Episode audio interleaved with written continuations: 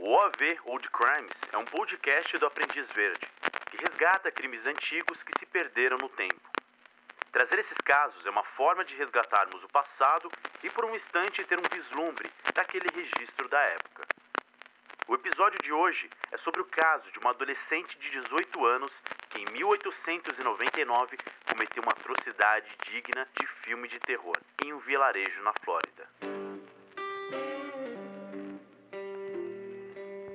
No final do século XIX, no isolado povoado de Moccasin Gap, a quilômetros de distância de qualquer outro lugar habitado, moravam negros, que os jornais da época chamaram de extremamente ignorantes, e cujo modo de vida era quase primitivo. Ainda hoje, poucas almas habitam Moccasin Gap. A região é composta de áreas agrícolas cultivadas, árvores frutíferas, fazendas e uma natureza exuberante.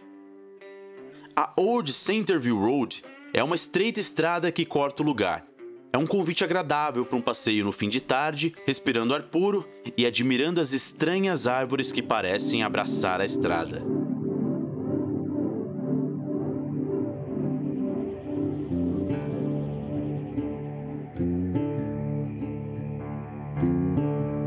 Mas há 121 anos atrás, a Old Centerville Road não existia, e os negros que viviam ali todos descendentes de escravos, conviviam em harmonia, longe dos olhares tortos dos brancos das grandes cidades, cuidando de suas famílias e trabalhando na lavoura.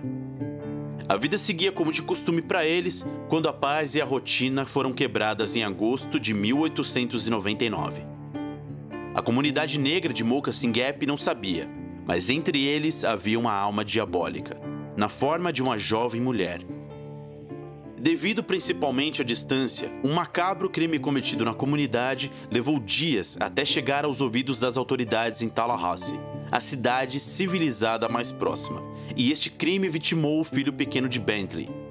Todos naquela comunidade eram homens e mulheres honestos e trabalhadores, e o casal Bentley não era diferente.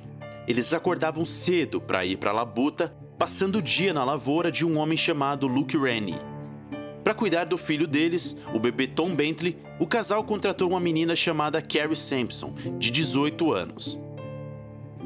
Sampson era sobrinha dos Bentley e, por uma quantia pequena, ficou responsável por cuidar do seu primo Tom. A família era grande e era assim que as coisas funcionavam naquela época. Os adultos saíam para o trabalho, enquanto os mais jovens cuidavam das casas e olhavam as crianças. Um belo dia, os Bentley, ao voltarem do campo, tiveram uma visão chocante. O pequeno Tom estava mutilado e em estado de choque. Uma de suas orelhas havia sido decepada, suas mãos estavam cortadas e um corte profundo em seu tornozelo indicava que algum lunático quis cortar fora o seu pé.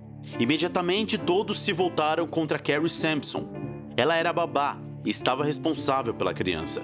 Como ela pôde cometer tamanha barbaridade? Mas Carrie diz que não. Não foi ela quem fez aquilo, e sim dois cães que se aproveitaram do sono da vítima para atacá-la e mutilá-la. Aproveitando que a criança havia dormido, Carrie saiu até o quintal para cortar madeira, e na sua ausência, Tom foi atacado pelos animais, causando os terríveis ferimentos. Os cães foram imediatamente mortos pelos homens de Moccasin Gap e Carrie continuou a cuidar do bebê. Os Bentley não sabiam, mas colocaram uma alma perturbada e diabólica para cuidar do seu filho. O destino do pequeno Tom foi traçado desde o seu nascimento.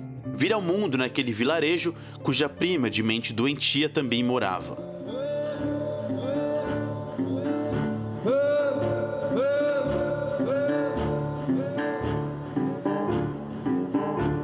Dias depois, Carrie Sampson fez um imenso fogo em uma lareira na casa dos Bentley. Ela deixou que tudo queimasse até restarem apenas cinzas incandescentes. Então, em um ato de crueldade extrema, jogou o bebê nas cinzas, empilhando-as juntamente com as brasas quentes sobre o seu corpo, cobrindo-o quase que totalmente. Então, caminhou até a porta e ficou observando o bebê assar até a morte, gritando e se contorcendo de dor. Dizem que ela gargalhava enquanto o menino queimava vivo. Quando Tom parou de se mexer, ela correu até o campo em direção aos Bentley, gritando que havia um menino grande na casa deles queimando o bebê. Os pais correram para salvar o filho, mas eles chegaram apenas para encontrar uma massa de carne totalmente irreconhecível. Tom estava morto. A garota demoníaca assassina, como foi chamada pelos jornais, continuou a história do menino grande, mas devido ao histórico, o xerife Pierce de Tallahassee aprendeu e, sob interrogatório, a adolescente logo confessou tudo. O que aconteceu com Carrie Sampson não se sabe. Os jornais apenas contaram sua sórdida história e não se preocuparam em acompanhar o desenrolar do caso. Se ela foi processada, julgada, condenada ou presa, essa é uma informação que se perdeu no tempo.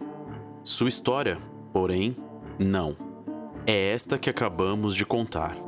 Eu sou Fábio Pereira e este foi um episódio do OAV Old Crimes, um podcast do Aprendiz Verde.